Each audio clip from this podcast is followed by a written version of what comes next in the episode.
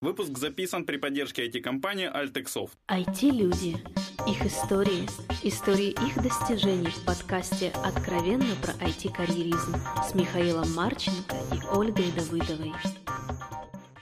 Всем привет, это 246 выпуск подкаста «Откровенно про IT-карьеризм». С вами Ольга Давыдова. И Михаил Марченко. А начнем мы с маленького объявления. Буквально через месяц, а может чуть меньше, нашему подкасту 8 апреля будет уже 5 лет. И у нас есть соли желание попробовать сделать вечеринку, где собрать наших гостей подкаста и слушателей фабрики в Харькове. Но чтобы понять, делать это или нет, нам нужен фидбэк от вас, слушатели. Хотели бы вы прийти на такое мероприятие, пожалуйста, ответьте в комментариях. Это для нас очень важно. Ну, как минимум для меня, для Оли не знаю. Оля, для Оли тоже важно. Подумаем так. Окей.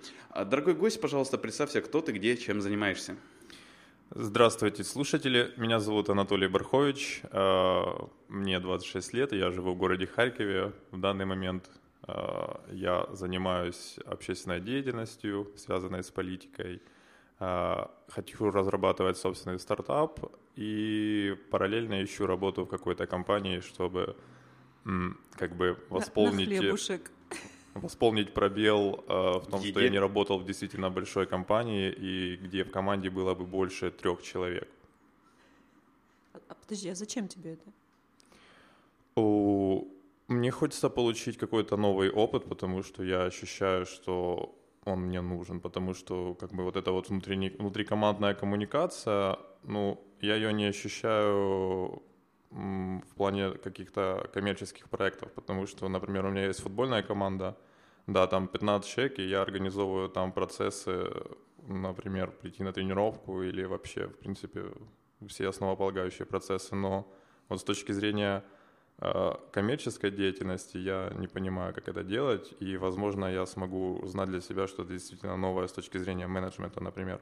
А ты думаешь, есть какие-то отличия между вот футбольной командой и коммерческой командой, давай так? Ну, поскольку, поскольку в футбольной команде все процессы строил сам, то и я не читал какой-то специальной литературы по менеджменту, то у меня как бы нет весомых и моральных прав э, заявить, что я делаю там все правильно. Поэтому вот я бы посмотрел на какой-то опыт коммерческий, потому что с моей точки зрения, ну, коммерческий опыт, он не может ошибаться. Поэтому вот Ой, я с тобой поспорить. Ой, как может. Я прекрасно понимаю, да, но, возможно, я смогу тогда поправить какой-то коммерческий опыт, если буду видеть, что что-то идет действительно не ну, так. Слушай, насколько я понимаю, менеджмент футбольной команды очень легко можно посчитать. Это места, занятые командой, и этот, проданная атрибутика. Если растет, все поделаешь правильно, падает неправильно. И мне кажется, менеджмент в бизнес пришел именно из спорта. Вот я могу, конечно, из ошибаться. Армии ну, армия и спорт, вот даже фильмы, знаю, есть про гениальных менеджеров именно в футбольных командах. Ну, ну наверное, Олимпийские игры были раньше, чем какой-то частный бизнес. Чем армия. Вот, как логично. Ну, мне кажется, армия раньше всего была. Ну ладно. Ладно, Миша, вернемся к подкасту. Две параллельные версии, да. Мы вернемся к подкасту. У нас есть классический первый вопрос про IT. Как ты попал в IT, Толь? В IT я попал очень просто. В пятом классе меня посадили за компьютер и заставили рисовать черепашкой в лого. И вот именно так я и попал в IT. Кто, кто эти были жестокие люди? Uh, я не помню точно фамилию. По-моему, это была высокая худая женщина. Это было после пятого класса. В пятом классе у нас не была высокая худая. У тебя в седьмом тоже была такая Вы с ним в одном классе учились. Понятно. Uh, а в коммерческий IT я попал самостоятельно, найдя на Хабрахабре э, вакансию и пройдя собеседование во фрилансовое IT, я попал тем, что сделал в локальной сети собственный, собственный сайт, и мне приходилось его поддерживать и разрабатывать новый функционал, и, соответственно, модерировать еще. А чему сайт был посвящен?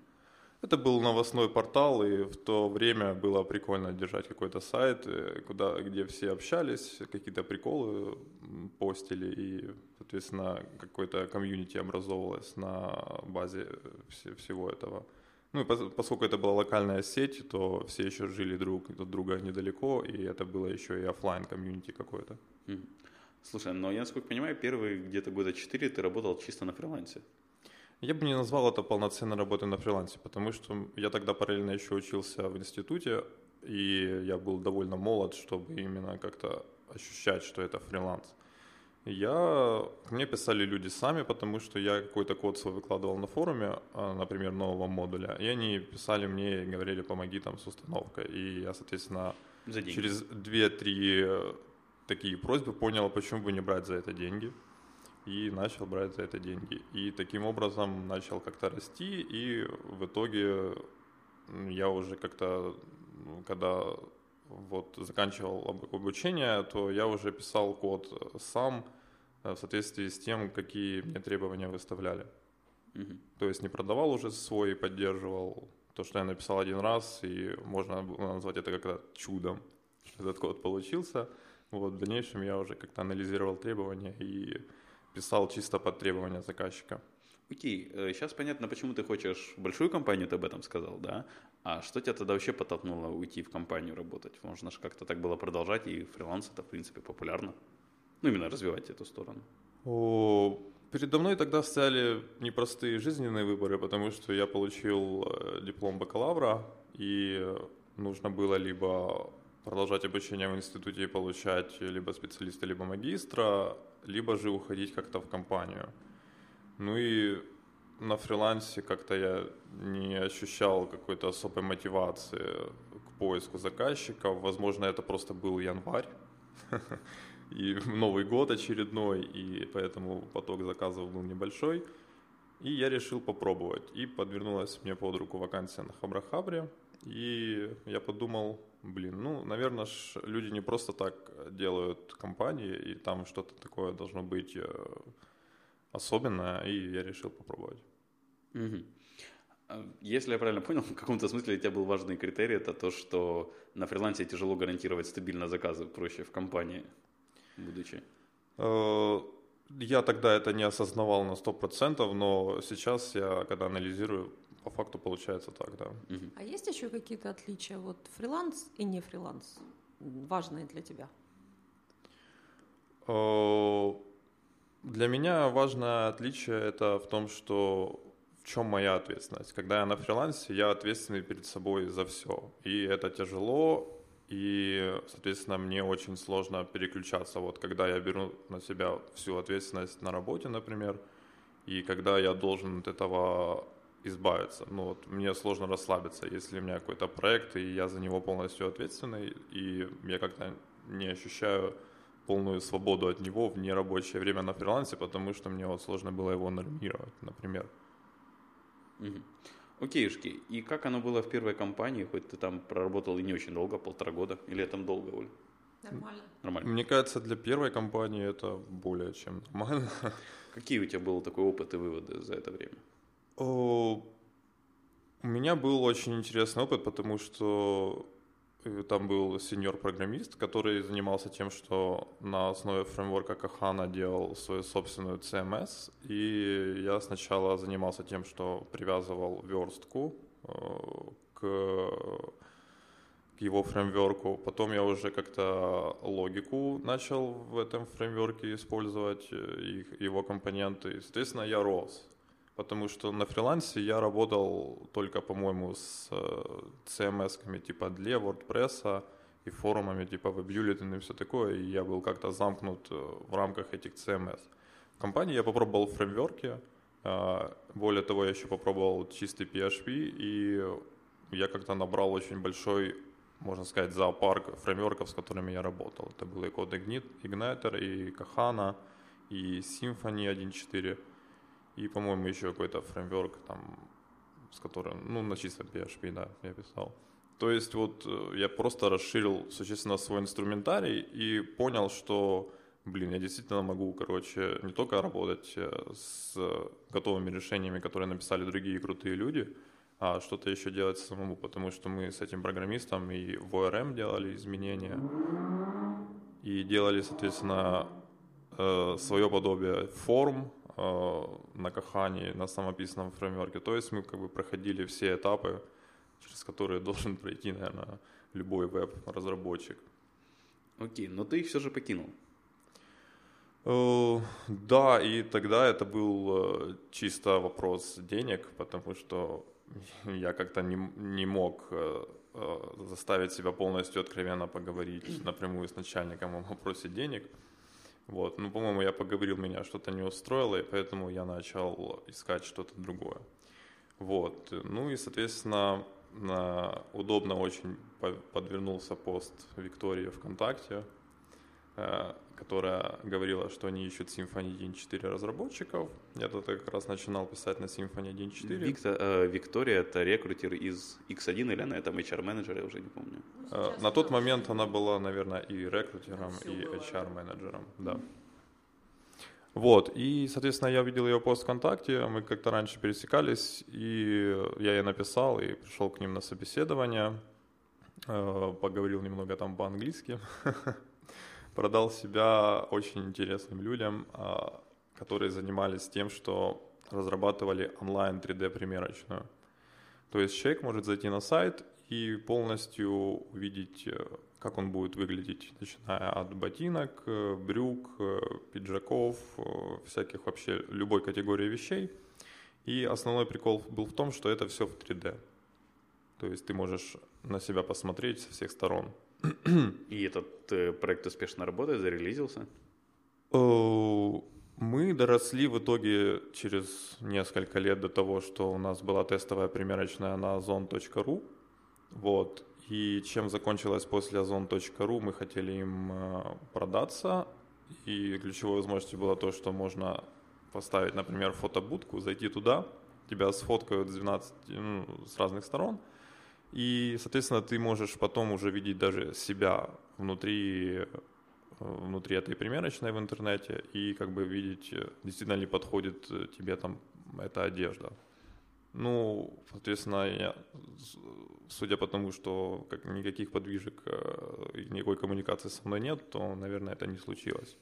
И они сейчас занимаются уже совершенно другим стартапом, hellobaby.com, и вот, мне кажется, они достигают успеха там.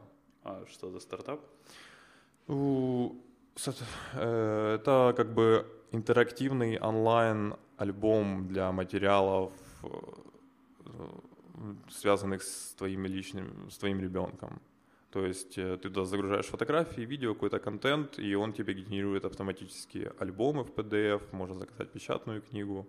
Соответственно, это там и на вебе, и iOS, Android приложения, соответственно, у меня еще вопрос появился по 3D-моделированию. А чем ты занимался именно в этом проекте? То есть, как бы, насколько я понимаю, там больше там был флешер. даже, наверное. Там был флешер, и, соответственно, э, логика отображения всей этой одежды была во флеше. Я флешу отдавал э, вещи, сортировал их э, по-разному, короче, фильтровал, всякие, там куча фильтров было.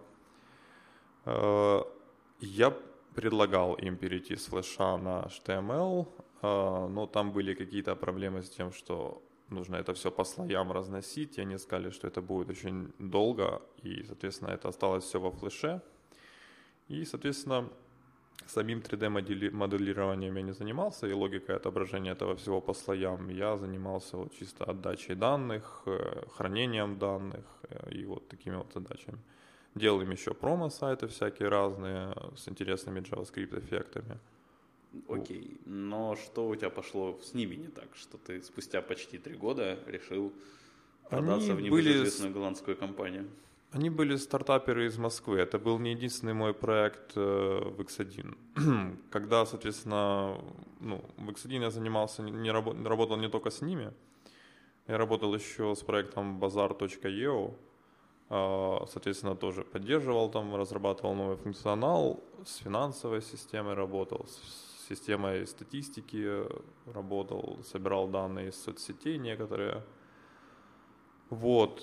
И, в принципе, давай я тогда сразу расскажу, как я из, с X1 заканчивал. А проект Базар EO тоже, они решили взять разработчика себе в штат в Киеве, и, соответственно, как бы пропала необходимость во мне в Харькове.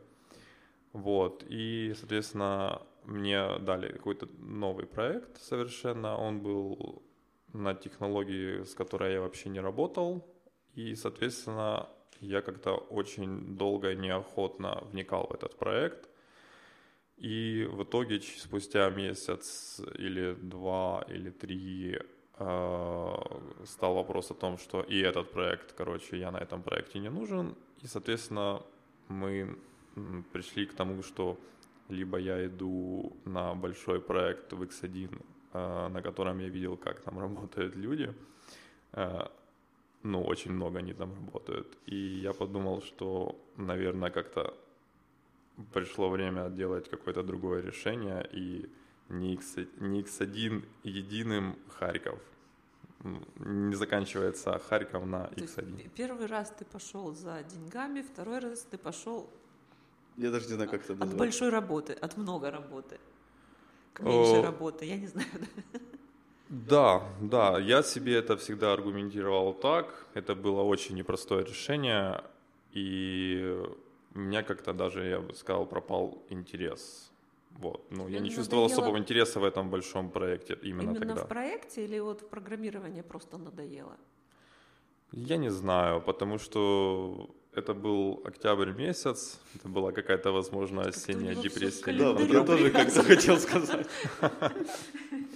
Да, ну как-то как глупо, конечно, это все списывать на сезонность, но я вот я не ощущал, я не видел себя вот конкретно в X1 и на кредита после всего того, что... Ну, я еще чувствовал тогда свою вину за то, что я недостаточно хорошо влился в этот новый проект, потому что в итоге вся суть э, того, почему я так долго там внедрял один функционал, это в том, что я не заметил одну кнопочку в настройках Фейсбука. Вот, и из-за нее не работало все. И когда я это понял и исправил после того, как мне разработчик на гитхабе сказал, а проверь-ка вот эту настройку на Фейсбуке. И я вот так вот сел, взял себя за голову и просто понял, насколько, короче, это все меня высадило. И я как-то уже ну, решил что-то глобально переосмыслить. Ну, это то, что мне иногда в программировании знал, бывает. Ну, бывает какое-то шаманство, которое, Оль, ты вот, вот долго бьешься, а но оказывается где-то там буквально один флаг, который, он толком не описан где-нибудь, и там в одном форуме в комменте где-то упоминается. Но у меня похоже было с ну, сонар... Да, э, да, и ты начинаешь сам себя есть по кругу, что... Ну, то есть блин... это чувство вины или чувство ну, чего? Это чувство вины отчасти, потому что, ну, ты, получается, потратил, там, грубо говоря, допустим, день, два дня больше, то, что можно, ну, сделать, там, один флаг указать, да, то есть, ну, это там... Да, да. Сделать эту работу 5 секунд. Ну, вот ты как-то тупой, получается, что ты так долго а, найти это не мог. Самому себе признаться, что я тупой, стыдно или сложно? Ну, тяжело возможно, работать. возможно, на том этапе, да, это были какие-то еще мои внутренние проблемы. Я не мог себе сказать, что я тупой. Или наоборот, я сказал себе, что я тупой, и если я тупой, то как я тогда останусь в X1 и буду ходить по тем же самым комнатам и коридорам. И получать эту хорошую зарплату, а не как да, джуниор, которому да, можно да. платить меньше. Можно этот, э, Оля, открыть это курсы психологической поддержки для разработчиков? Походу, да, да, я тут для себя открыла. Причем... А, а может, я подумала, может, это вот та худая женщина виновата, как-то вас двое, а, не, не, не, не. черепашка одна и та же. Не, черепашка мне еще брат Может, учил. это детские травмы какие-то?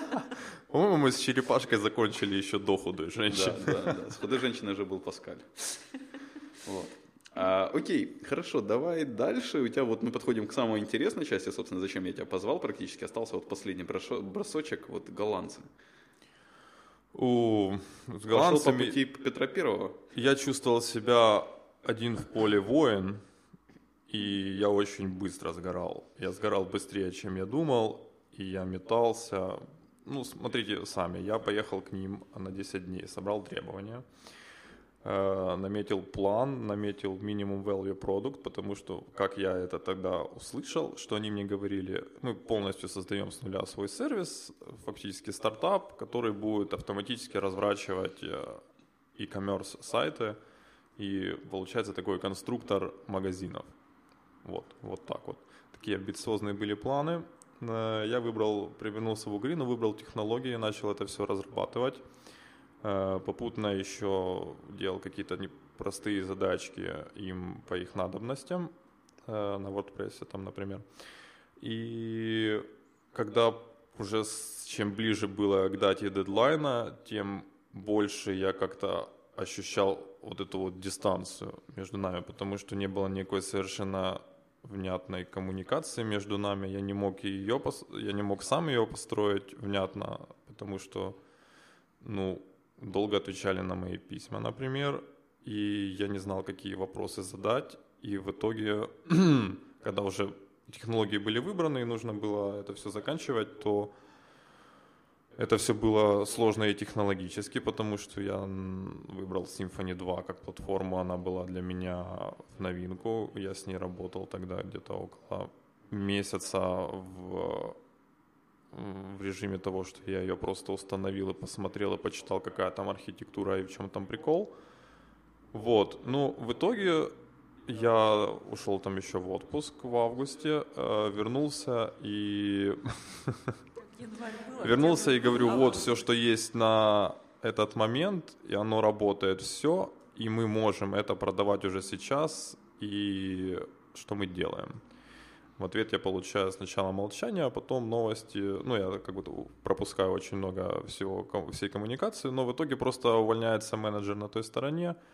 Э, получается, что не с кем работать, там нет человека, который мог бы со мной адекватно общаться, хотя бы так, как этот менеджер.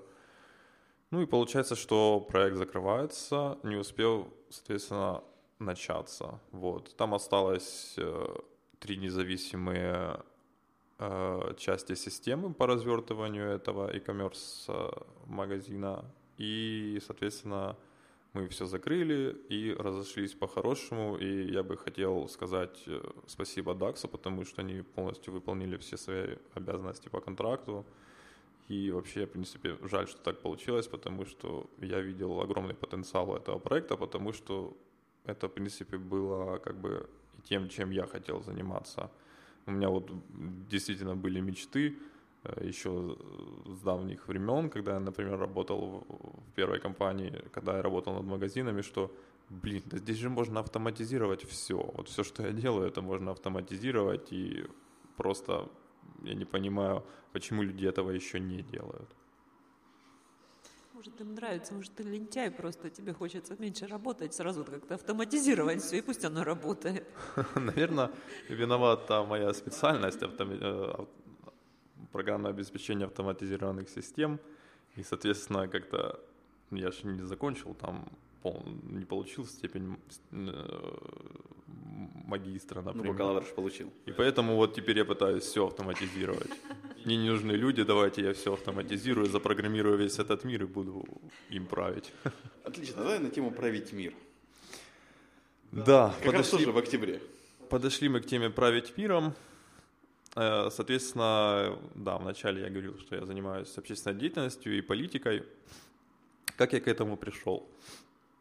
Я интересовался темой э, транспорта, интересовался темой э, комфортных городских пространств, читал э, много литературы на эту тему в плане и блогов всяких в интернете уважаемых людей и каких-то статей на эту тему. Дошел даже до того, что начал читать книги. Вот, и получается, что 2014 году, после всех э, общеизвестных событий, которые происходили у нас в стране, вот, я понял, что как-то я не могу сидеть дальше на месте, и пора бы заниматься уже чем-то серьезным. А, я тогда ощущал, что я занимаюсь общественно полезной деятельностью, потому что я тратил свое личное время на а, изучение, грубо говоря, урбанизма, ну, назовем это так. Вот. И я пришел к тому, что чего не хватает конкретно Харькову и конкретно транспортной системе, это транспортной модели современной э, на основе программного обеспечения, там, скажем, ПТВ Визум, потому что это общеиспользуемое программное обеспечение. Вот, я нашел человека в Киеве, который э, занимается тем, что интегрирует это, это программное обеспечение в Киеве. Я пообщался с ним, вот, и, соответственно, на держа в голове все эти знания, я как бы считал, что ну, нужно найти каких-то людей, с которыми я могу как-то это все применить на практике. Вот, и я все это, все это в голове вот так вот держал, переосмысливал. А, я был аполитичным человеком почти всегда, вот, и я как-то понял, что, а почему я аполитичный человек, если, получается, эти люди, они существуют, политики. Мы их никуда не уберем, мы от них никогда не избавимся, потому что нельзя просто так э, взять и избавиться. Ну, да, есть какие-то анархические теории, но я убежден, что это все, э, что это все там существует для малых сообществ, где физически мало людей. Вот, и что рано или поздно даже в этих сообществах по факту кто-то берет на себя политические функции, и они там возникают э, де-факто. Возможно, де юре нет. А, но я решил, как бы, что политика это просто то же самое, что и общественная деятельность для меня, только ты еще готов как бы взять на себя ответственность. Вот, я стал членом политической партии Дем Альянс, прошел там, написал заявление, прошел собеседование, стал членом. А, почему именно Дем Альянс? Потому что они мелькали во время Майдана в Киеве, и я с ними познакомился на Евромайдане в Харькове. Почитал, э, решил, что, наверное, как бы политическая сила с такой историей 15-летней, как общественная организация, и с такой незапятнанной репутацией, для меня, для старта это хорошее, я присмотрюсь. Вообще нужно ли оно мне, потому что я не был уверен. И все нужно... это время ты параллельно работал. Писал код со всеми этими мыслями. А... Делал вид, что ты пишешь код, давай так, по выражению Нет, нет, я, получается, я как-то... Да, это же 14 год. Да, я параллельно все это время работал в, в X1.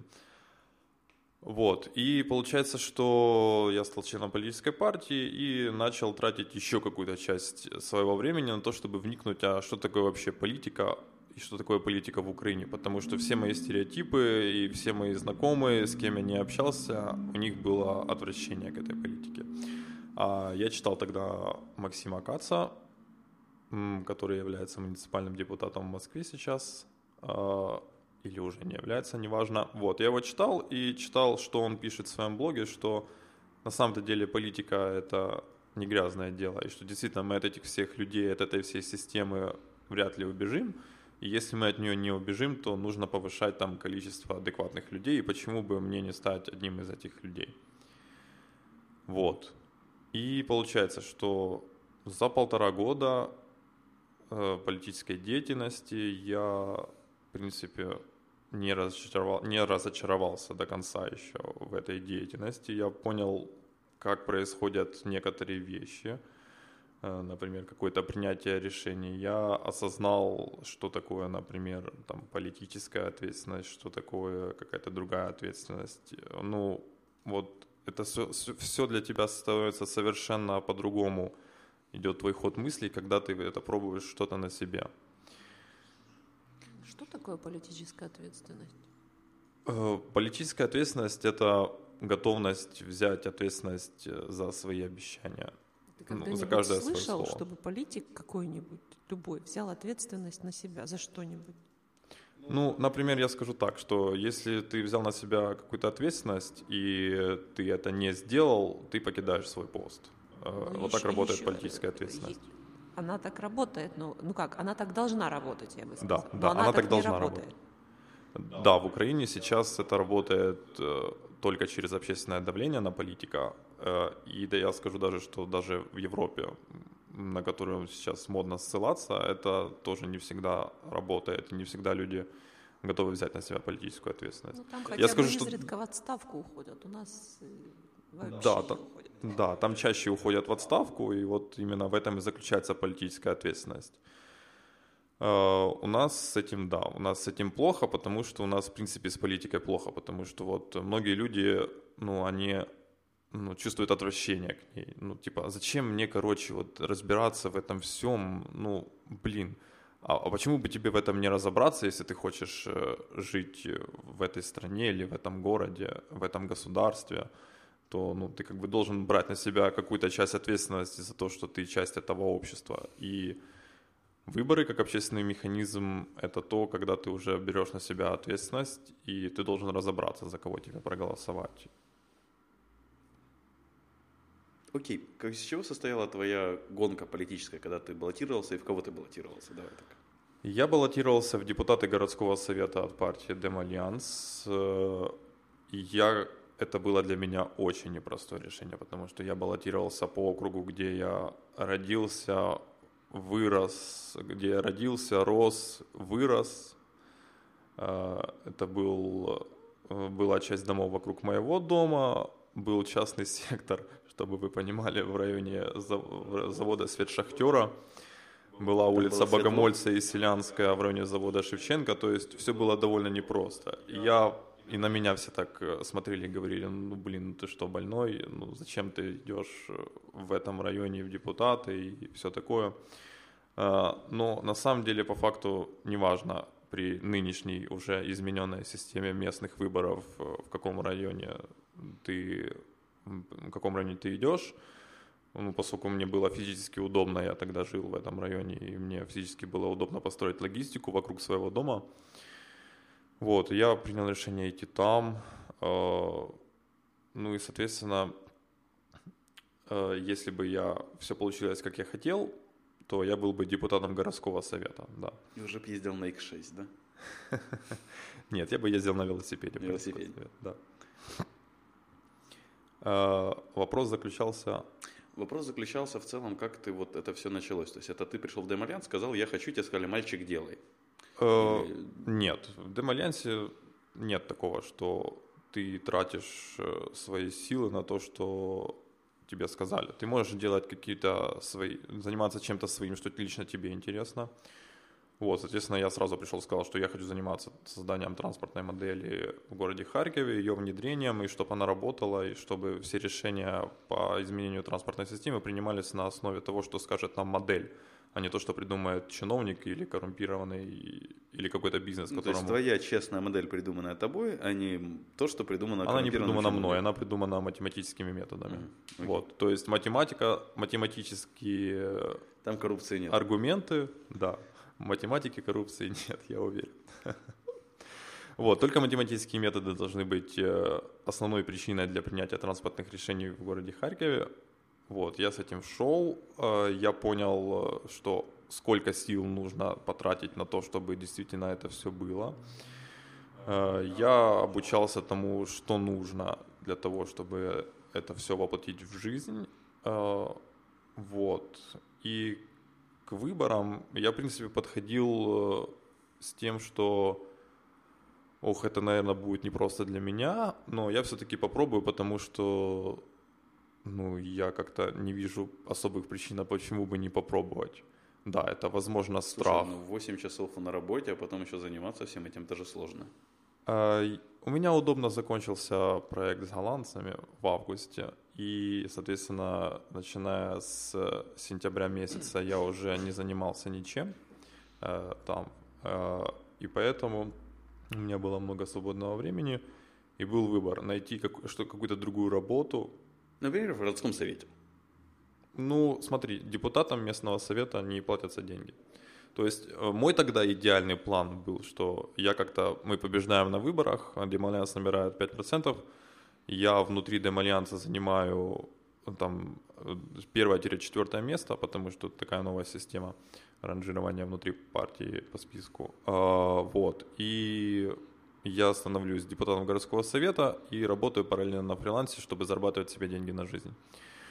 Соответственно, депутат городского совета, он не тратит много времени на то, чтобы быть именно депутатом. Там нужно проводить приемы, нужно посещать сессии, нужно посещать комиссии, то есть вся работа, она как бы на общественных началах, и на нее не тратится много времени. Если ты хочешь быть каким-то депутатом, который ломает какие-то ломает то, что работает не так в этом городе, да, ты тратишь намного больше времени, потому что нужны огромные ресурсы, чтобы что-то действительно изменить, нужно переубедить каждого, кто влияет на, на это решение, и переубедить его, найти аргументы для начала – а перед тем, как найти аргументы, ты еще должен понять, а действительно это хорошо и готов ли я взять на себя ответственность, что это изменится. Вот, очень много было аспектов, вот, и получается, что я еще как-то так интересно придумал себе рамки, в которые я себя вогнал на выборах, я фактически работал сам. То есть я сам раздавал свою агитацию, сам на себе таскал информационную соту, потому что у меня была куча времени. И меня, я как-то не хотел тратить э, деньги на привлечение волонтеров или хотел заниматься... тратить деньги на себя. Uh, я не тратил эти деньги на себя. Все Получается, на всю избирательную кампанию свою я потратил 5100 э, гривен. Из них около 1700 гривен – это добровольные пожертвования. То есть, э, получается, около 3000 э, или 4, ну, где-то 3 с чем-то. Ну, я понял, математика, она не коррумпированная, там 3-4 ну, Давай так. вычтем сейчас из 500 3700, я возьму ноутбук, открою блокнот, где у меня не это позорь, все записано. Наумов, ну. И я назову тебе точную сумму, которую я потратил на полиграфию, которую я потратил на информационную соту, на конструкцию, какую я потратил на баннеры, какую мы потратили на газеты. Вот, ну, конечно, я работал не сам, потому что у нас был штаб, я в этом штабе координировал производство полиграфии тоже. А, соответственно, были люди, которые там разносили газеты, мы, это, мы эти услуги покупали. Были люди, которые приезжали ко мне Э, помогали с выборами, ставили аппаратуру, и мы ходили с микрофонами там полчаса и раздавали нашу агитацию под то, что на улице стояла колонка, в нее говорили мы людям, мы делали какое-то небольшое шоу на, на точке, где в районе, где много людей ходит после работы. Вот. И, соответственно, результатом всей моей деятельности это и стало то, что Демальянс набрал около 1% в, по спискам, и я набрал около 78 голосов. Чтобы вы понимали, до сих пор просто нет официальных результатов на ЦВК, детальных по, каждой, по каждому участку эти данные по протоколам, которые мне, которые я собирал вручную со своих наблюдателей и с наблюдателей дружественных. То есть ты где-то каждый голос себе стоил примерно 80 гривен и Да, около, около 70 гривен. А с гречи дешевле может было, если гречу раздавать? Смотри, на парламентских выборах на 205 округе э, голоса покупали ну, неофициально за 200 гривен. Э, ну, просто нет э, как-то криминального проваджения на эту тему, нет каких-то данных из суда, потому что, ну, это странно, да, действительно, нет ни дела уголовного, нет ни решения суда, то есть я не могу опираться на факты именно сколько стоил голос, но неофициально, да, ну, в районе 200 гривен. Ну и получается, что 70 меньше, чем 200. Ну, и получается, что честная политика в Украине, даже если ты работаешь один, получается все равно дешевле, чем а, политика грязная. Да, я не зашел Нет, ни в ну, парламент, вообще... не стал ну, депутатом подожди, подожди, городского Если еще посчитать твое время, что если там, я не знаю, свой час ты последний раз продавал, к примеру, там, я не знаю, по 15 долларов в час, и сколько ты здесь потратил, то тут стоимость резко увеличится. Да, но я мог тратить э, ну, ты мог просто по 200 времени, платить. я мог привлекать волонтеров, которые заинтересованы в том, чтобы политика в Украине была делом чистым, а не грязным. Чтобы политика была делом чести, а не делом денег, коррупции. Окей, а сколько такого. примерно всего голосов было по твоему бренду? Чтобы понимать, просто 78 из 100 это офигенный результат, а 78 из миллиона, ну, так себе, наверное. Э, смотри, всего на округе было 11 тысяч, э, то ли 500, то ли 400 э, зарегистрированных избирателей. Э, а явка у нас, по-моему, 30 или 40 процентов составила? Да, явка была в районе... То есть это около полутора процентов всех голосов на округе. Э, да, это было для меня не сильно понятно, но чтобы ты понимал, я в таком непростом округе набрал больше, например, голосов, чем кто-то там в простом округе. То есть какие-то в рамках статистической погрешности э, этих, если мы будем измерять, то я довольно неплохо провел свою кампанию. Окей, Толь, а что дальше делать? Выборы прошли, ты все еще без работы сидишь, насколько я... Ну, ты, собственно, примерно об этом говорил. А политической деятельностью продолжаешь заниматься? Я продолжаю заниматься как и политической деятельностью, так и общественной. А сейчас я трачу на это чуть больше времени, чем тратил тогда, когда я занимался какой-то постоянной работой. Вот, у меня есть э, проекты на фрилансе, которые я сейчас веду. Получается, я в конце января закончу один проект, э, наверное, до конца февраля закончу полностью другой проект. И у меня есть третий проект, это мой стартап возможный, который связан с биткоинами и который связан с... Ну, это технологический стартап, это по сути будет API. Вот, и я, соответственно, занимаюсь этим. Параллельно я еще хожу по собеседованиям, а, рассылаю свое резюме. Вот, потому что я как-то не избавился от того желания, что я не работал в большой команде, и, ну, мне кажется, что я не смогу полностью... У меня есть просто своя мечта, я хочу свою IT-компанию. Вот, и я не смогу, мне кажется, ее осуществить без того, чтобы понять вот процессы действительно большой команде, как они происходят, если там что-то специфическое, и если его нет, то если я это не осознаю на собственной, э, на собственной шкуре, можно так сказать, то э, я не смогу воплотить это качественно в жизнь, например, там, своей компании. Толь, плохо тот солдат, который не мечтает стать генералом, да? Ну, собственно, это, ну, да. это были твои планы, да, на будущее? То есть то, что ты сказал, это то, чего ты хочешь?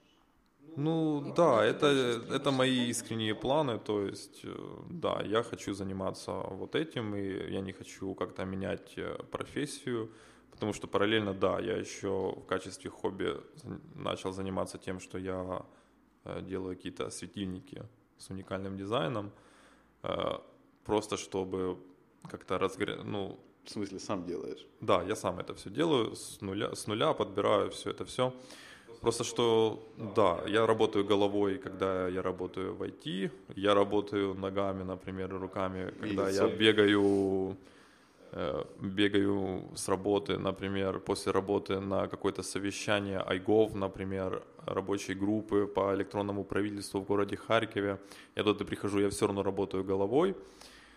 Вот, и, соответственно, светильники, это я буду сидеть на одном месте, работать той же головой и работать еще и руками, и Дорогие слушатели, у нас время записи потихоньку подходит к концу, но если вам интересно более подробно поговорить про ИГОВ, насколько я понимаю, ты довольно активно в нем участвуешь. Да, можно сказать, я участвую в нем активно, потому что я как-то вместе с еще двумя людьми мы запускаем электронное правительство в Богодухове. Вот. Это сложно назвать электронным правительством, это одна, лишь очень маленький аспект электронного правительства, это государственные, предоставление государственных услуг. Я читал тебя в Фейсбуке пост на тему, как вы с Богодухом, это, это тяжело, да. Вот. А, в общем, если вам, дорогие слушатели, интересно послушать отдельно про ИГОВ.ua, пожалуйста, обязательно отпишитесь в комментарии, и мы, собственно, тогда это организуем. Правильно, Оля? Правильно. Вот. А посоветуй две книги нашим слушателям. А, я бы посоветовал книгу Дмитрия Чернышова «Как люди думают». Вот, она действительно мне переоткрыла те вещи, которые я думал, что я знал, вот, и я как-то их переосознал. Думать по-другому стал? Я, возможно, даже стал думать по-другому, потому что она дает какие-то такие простые правила и возвращает к, ко всем тем ко всем тем основам вообще, а, а, а как можно думать, как строить мысли, как строить э, вообще этот весь процесс. И вторую книгу я бы посоветовал «Проектирование городских улиц». Она хорошо иллюстрированная, ее недавно перевели на русский язык и выпустили Э, и как и в офлайн, так, по-моему, и в онлайн виде. Вот, и, соответственно, хотя бы если ты даже не разбираешься в том, э, как, э, как нужно строить улицы и городские пространства, можно посмотреть на иллюстрации и увидеть хотя бы, как бывает и как должно быть. Это стандарт, по-моему, мэрии Нью-Йорка, или даже не Нью-Йорка, а на национальном уровне в Соединенных Штатах этот стандарт используется. Ну и, соответственно, ну это же и есть. Что? Это и есть две книги. Да, это есть две Все, книги. супер. Да. И, пожалуй, напоследок что-то хорошее нашим слушателям.